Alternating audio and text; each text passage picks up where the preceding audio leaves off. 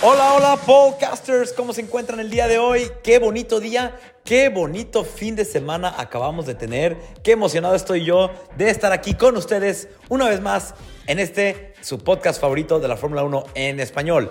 Pero como siempre, no me encuentro solo, me encuentro acompañado de mi amiguísimo, podcastersísimo, Ricky. ¿Cómo te encuentras el día de hoy?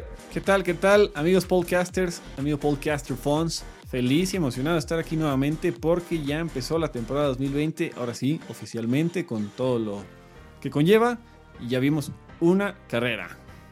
No solo la 2020, sino también la 2022. Me atrás.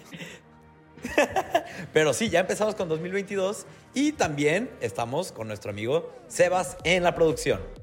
Y también queremos presentarles, queridos podcasters, a nuestro nuevo patrocinador principal, que es nada más y nada menos que Fons. Luna de fresa. Vayan a probar las mejores fresas que tienen para ofrecer el mundo.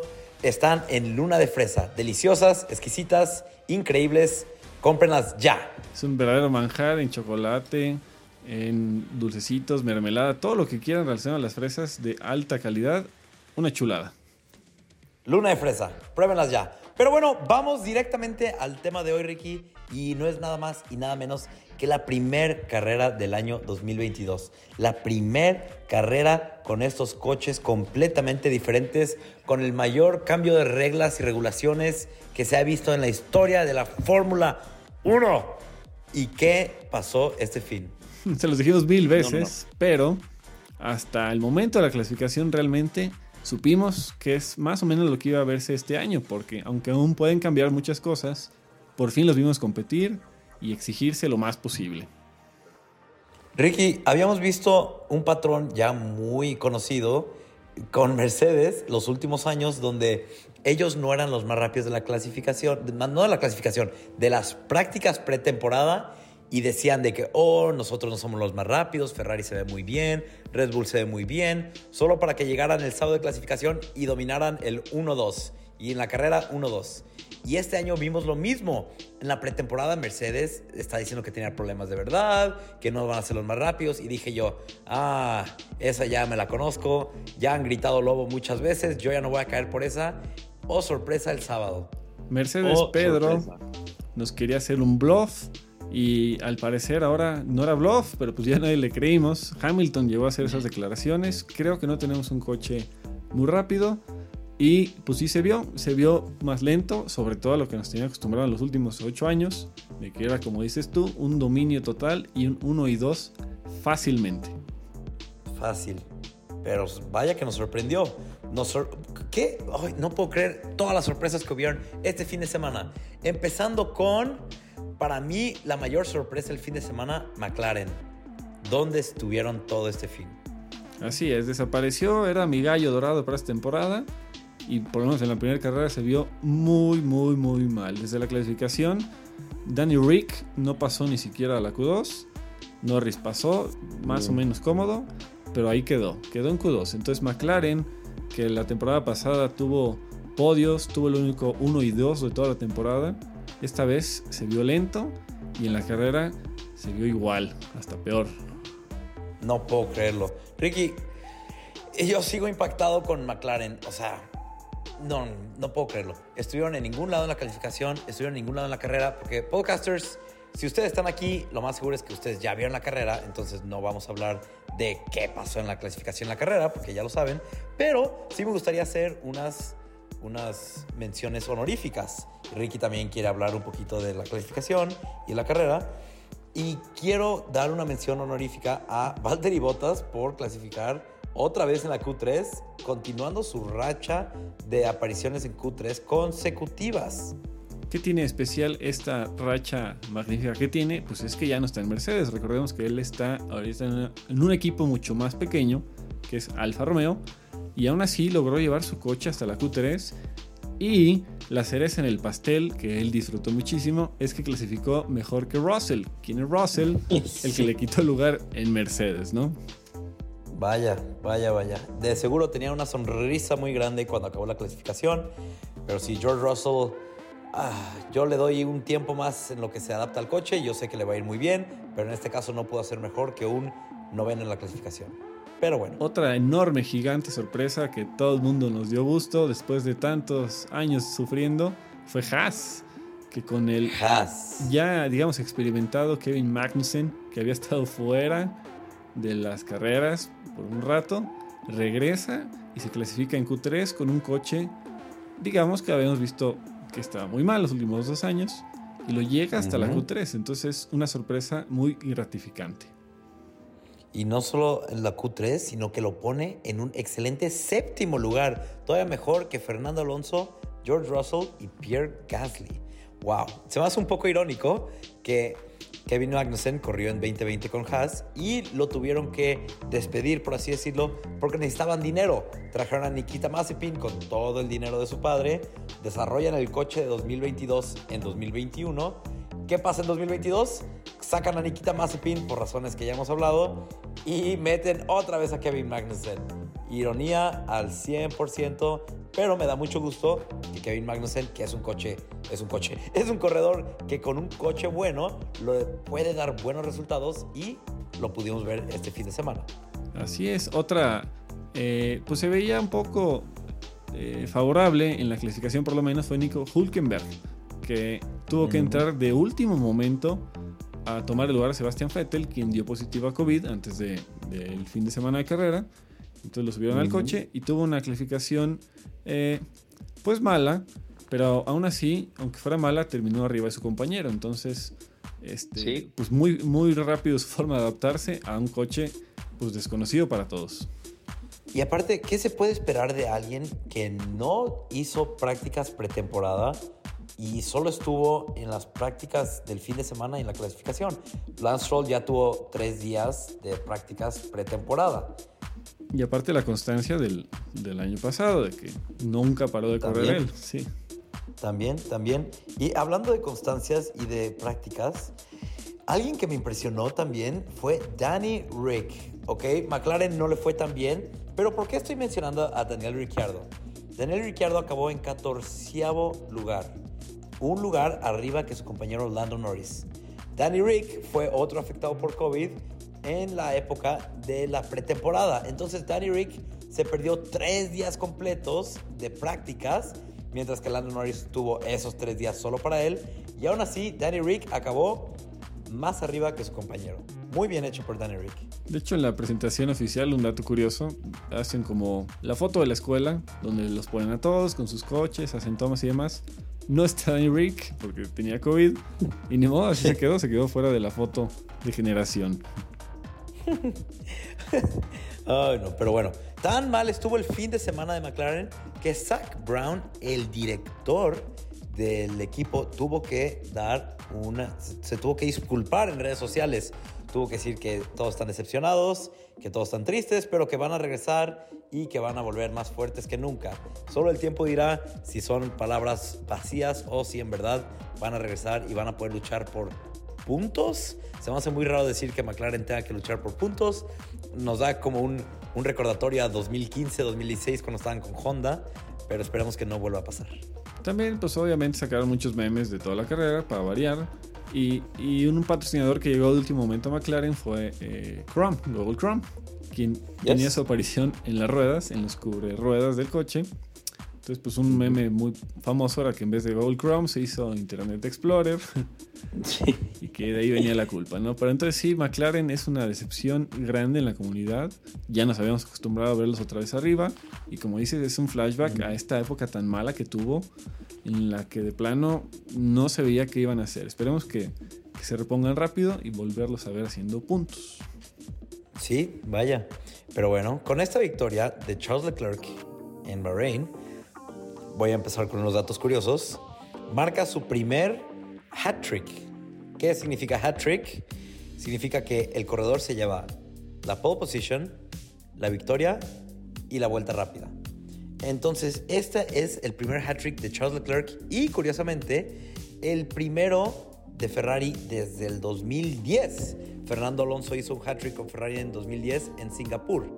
Antes de esto, Max ya había hecho varios hat tricks en 2021, entonces no es sorpresa para nosotros, pero bueno, es, es un dato que nos da mucho gusto por Charles porque corrió un carrerón. ¿Qué tal estuvo esa pelea de Charles contra Max?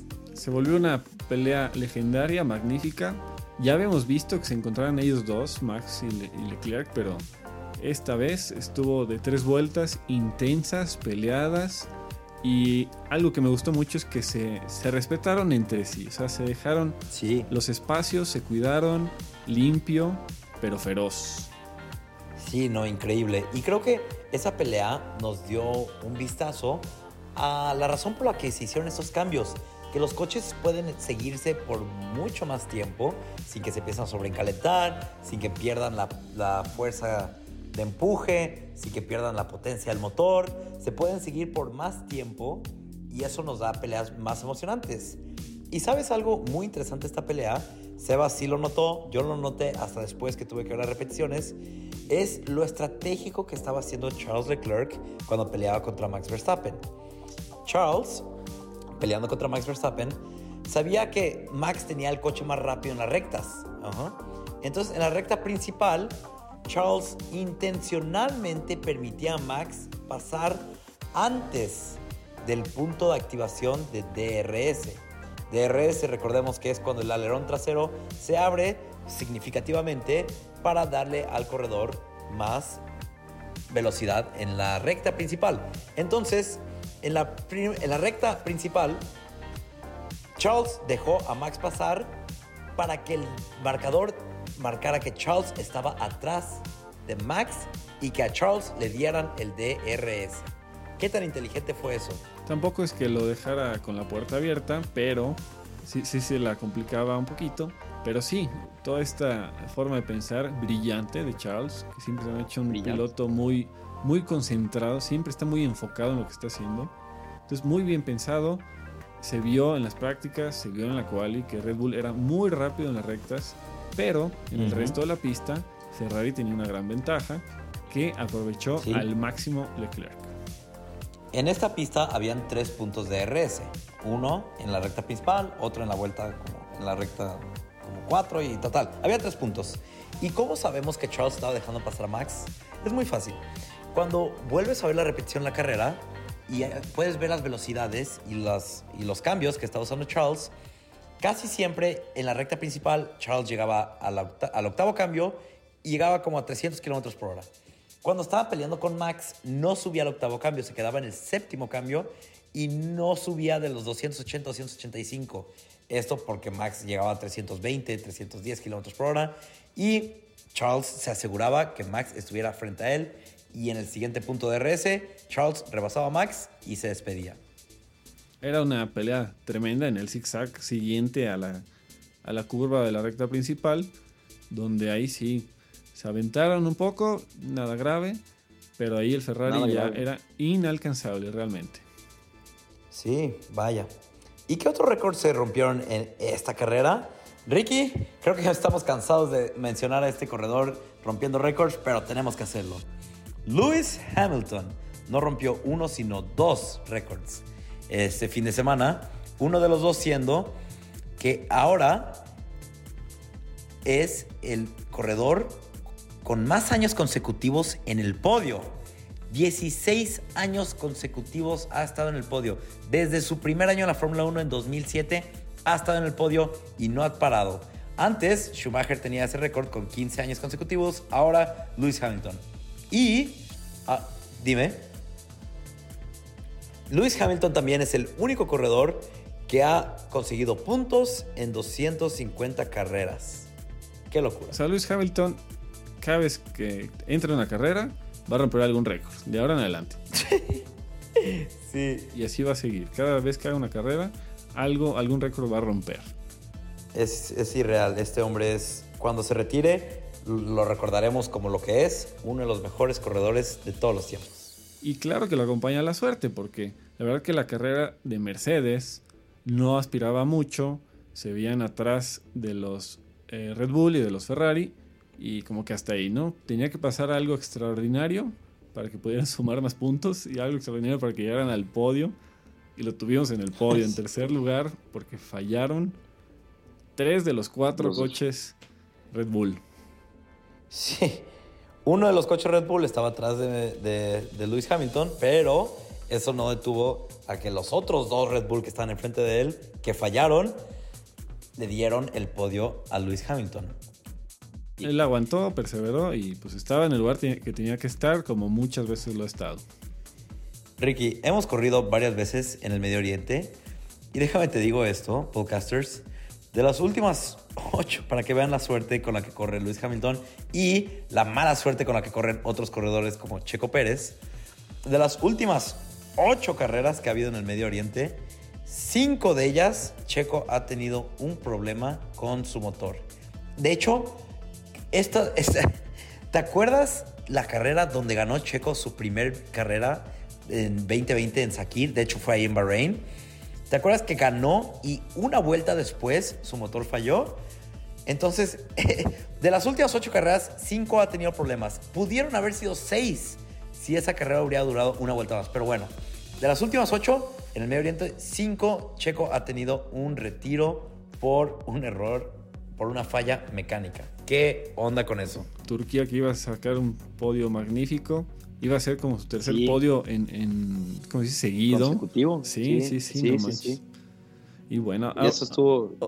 Otro, otro datito por ahí. Adelante. Es que en la temporada pasada, como recordarán, nada más vimos una vez que un equipo terminara 1 y 2. Y fue McLaren. Un, ¿Sí? un carrerón. Y este año, en la primera carrera, ya nos tocó. O sea, cómo cambian las cosas. Y, y fue Ferrari. Vaya, vaya que sí. Y qué gusto por, por los tifosi, por los fans de Ferrari, por los fans. Ricky, te quiero hacer una pequeña corrección. En 2020, cuando en Turquía, Checo sí acabó en el podio. La carrera que siguió fue en Bahrein, donde tuvo la falla del motor, y la que siguió, que también fue en Bahrein, fue donde ganó la carrera. Ah, es verdad, tienes toda la razón. Sí. En, en la Turquía fue cuando casi Cuando lo llovió. en, en, en la línea meta, ¿no? Al final. Cuando Charles lo rebasó. Oh, y después error, bloqueó, ¿te sí, sí, sí. Sí, sí, sí, sí. Entonces por eso Sí, la recuerdo muy buena tanto carrera. amor Turquía. Sí, muy buena carrera. Pero bueno, continuando. Checo, qué mala suerte en la última vuelta. Muchos, incluyéndome a mí, pensaron que había sido un error humano cometido por él. Yo cuando estaba viendo la transmisión en vivo, nada, lo vi volteando para el otro lado y dije, Checo, no pudiste contra la presión de Lewis Hamilton. Pero luego salió que efectivamente no fue un error eh, causado por Checo, fue un error del motor, se bloquearon las llantas de atrás, se apagó el motor, ahí quedó. Y de hecho cuando, cuando acaba la carrera y ves que los corredores cruzan la línea de meta, ven, se puede, se alcanza a apreciar que Checo sigue, el coche de Checo sigue ahí parado y les dicen a todos que hay líneas amarillas. Dos banderas amarillas, pero ya no quisieron parar la carrera porque ya lo veían innecesario. Sí, y ahí se quedó sí, Checo estacionado en medio de la pista, pero también cuando, cuando iba en tercer lugar, yo tenía los nervios a todo porque estaba Hamilton encima de él. Aunque sabíamos que Mercedes era un poco más lento, pero estaban los nervios y de repente volteado el Checo. Y, pero bueno, Max Verstappen tuvo una, una falla en su batería. La batería de su coche murió completamente. Checo Pérez tuvo un problema en el motor. Y Gasly también tuvo un problema en el motor. Entonces, de los cuatro coches que corren con motor Red Bull, antes conocido como motor Honda, ahora tres tuvieron que retirarse. Solo Yuki Tsunoda acabó la carrera. Y para los que vieron el trompo este de Checo, o sea, el motor literalmente se fue, se apagó, bloqueó las llantas de atrás y por eso terminó girando Checo. Ya no podía hacer nada, ya no se podía ir a ningún lado, pero eso tampoco se Ya. quitó de una posición ahí tan insegura. Sí, porque escuché que varias personas dijeron de que, oh, se quedó ahí parado porque le dio pena seguir. Y yo les digo, a ver, es mejor acabar la carrera por lo menos con un punto a no acabar la carrera. Entonces, si hubiera sido por Checo, hubiera seguido la carrera, no hay duda. O sea, hubiera continuado, es un, es un profesional. Él, o sea, pon tú, puede que sea berrinchudo, pero esos berrinches no lo van a, mm, no lo van a detener de acabar la carrera. O sea, hubiera arrancado enseguida si no se le hubiera... Si hubiera sido un error de él, pues, no del coche. Ujú. Entonces, Ricky, ya hablamos de Leclerc, increíble su carrera, 10 de 10, increíble corredor. Quiero que me platiques un poco de tu perspectiva de Carlos Sainz, su compañero. Fíjate que estuve leyendo que Carlos Sainz, bueno, hasta en los Team Radios se escuchó que Carlos Sainz se quejó o, o admitió que ha sido una de las carreras más complicadas que ha tenido con Ferrari y tuvo un lugar extraordinario, un segundo lugar. Eh, Carlos. Sainz se vio en la clasificación, digamos, con ciertas dudas porque tenía el coche más rápido. No lo pudo llevar hasta la línea del frente, pero tuvo un muy buen tercer lugar. Sí. Y creo que sí se vio que batalló en la carrera, pero estuvo constante. Y cuando estuvo la oportunidad de subir del tercero al segundo, la tomó. Entonces me parece La que hizo una, sí. una buena carrera. Pero no sé cómo decirlo, si le faltara más seguridad o qué, porque el año pasado fue para mí una gran sorpresa que hasta superó a Leclerc en puntos. Y este año no esperaría menos que estuviera peleando con Leclerc. Creo que este va a ser un año muy importante para Sainz porque cuando tienes un coche que no puede competir por victorias, bueno, lo, lo- tu mejor resultado pues, es lo mejor. Pero cuando tienes un coche que en verdad eh, tiene todo lo que se necesita para estar en primer lugar, que tu compañero te esté ganando de una forma tan contundente, o sea, eh, Sainz lo tuvo que decir, Sainz lo dijo en las, en las, en las entrevistas, dijo, tuve que buscar siete milésimas de segundos que no estaba encontrando y que Leclerc sí, y eso le estaba poniendo muchísima fatiga mental. Entonces como que Sainz en realidad está dando cuenta lo que es estar compitiendo en el frente contra los mejores, contra Leclerc, que es un corredor increíble, que vimos que en su primer año en Ferrari logró, logró ganarle a, a Vettel, cuatro veces campeón mundial. Entonces creo que este año para Sainz es un año muy importante. Sí, yo creo que la presión más grande que va a tener este año es precisamente de su compañero. Y ya lo dijiste tú, es un piloto extraordinario. Entonces tiene, tiene la oportunidad, tiene que tomarla, tiene que aprovecharla. Porque, por ejemplo, en la carrera sí se veía la diferencia de cada vuelta. Se vio desde el inicio cómo se empezó a separar Leclerc. Y nunca pudo alcanzar ni a Max ni a Leclerc. Sí, no. Pero bueno, eh, veremos en el- con el tiempo si es que veremos una pelea eh, Max Leclerc o Leclerc Sainz o Max Leclerc Sainz o todos juntos o ninguno. Eso va a estar muy emocionante. Muy, muy, muy emocionante. Hace rato hacíamos una comparativa muy interesante, una observación que hiciste tú, pero eh, en, en general en toda la parrilla, el resultado de la carrera se vio muy marcado por quien tiene motor Ferrari y quien tiene motor Mercedes. Sí, sí, sí, sí. Creo que es De Ferrari y los últimos lugares, ¿desde qué número es Mercedes? ¿12? desde el lugar 12 para abajo. Del 12 al 17, todos los que clasificaron del lugar 12 hasta el 17 tenían motor Mercedes, menos los Mercedes. Los Mercedes, coche Mercedes con motor Mercedes, que eran 3 y 4. Y todos los demás que tenían Mercedes, 12, 13, 14, 15, 16 y 17. Sí, es Wow. que aunque no tienen literalmente el unimotor idéntico, pero pues sí comparten muchísimas cualidades, evidentemente. Ya el resto Sí. de la aerodinámica del coche es lo que varía por equipos, pero entonces los que tienen el motor Ferrari, como Haas, la enorme sorpresa del fin de semana, pues se vio, se vio que estaba mucho más sólido y consolidado. Wow. Haas quedó. Kevin Magnussen acabó en quinto lugar, llevándose 10 puntos. Ricky, Podcasters. Tan solo en esta carrera, Haas ya tiene más puntos que sus dos años pasados combinados. ¿Qué onda? ¿Qué onda? Recordamos que el año pasado consiguió cero puntos, entonces bueno, eso ahí no suma. Pero en realidad, qué gusto me da ver a Haas en, la tercer, en el tercer lugar en la tabla de posiciones de constructores. Sí, sí, ahorita la tabla actual de posiciones de equipos a mostraras a alguien del año pasado, diría como que Red Bull Sí. está en último lugar y Haas anda ahí arriba peleando. Sí, no, de verdad, alguien que viajó en el tiempo, bueno, alguien que, que se durmió todo el año pasado y es- despertó este año debe estar muy confundido. Pero bueno, se nos acaba el tiempo y se nos acerca el próximo fin. Cae carreras, tú lo sabes, yo lo sé, Sebas lo sabe, podcasters. Este fin de semana va a estar bueno. Nico Hulkenberg está en el simulador porque no sabemos si Sebastián Vettel va a poder regresar.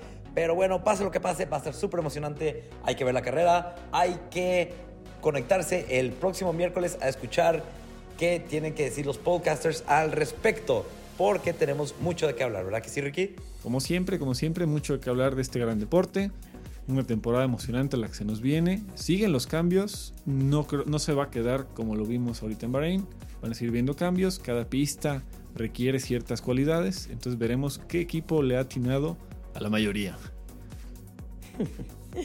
vamos a ver, porque recuerdos que cada fin de semana, como dice Ricky, los, las pistas, pues algunas son nuevas, pero lo que sí son nuevas son los coches. Y los coches, recordemos que están evolucionando cada fin de semana, vienen con cosas nuevas, emocionantes y, uh, tanto de qué hablar. Ricky, ¿algo que nos haya faltado decir? Nada más otra curiosidad que no se vio porque fue una carrera muy limpia, pero el, el coche safety car y el coche médico, por ahí Mercedes los actualizó, coches muy bonitos.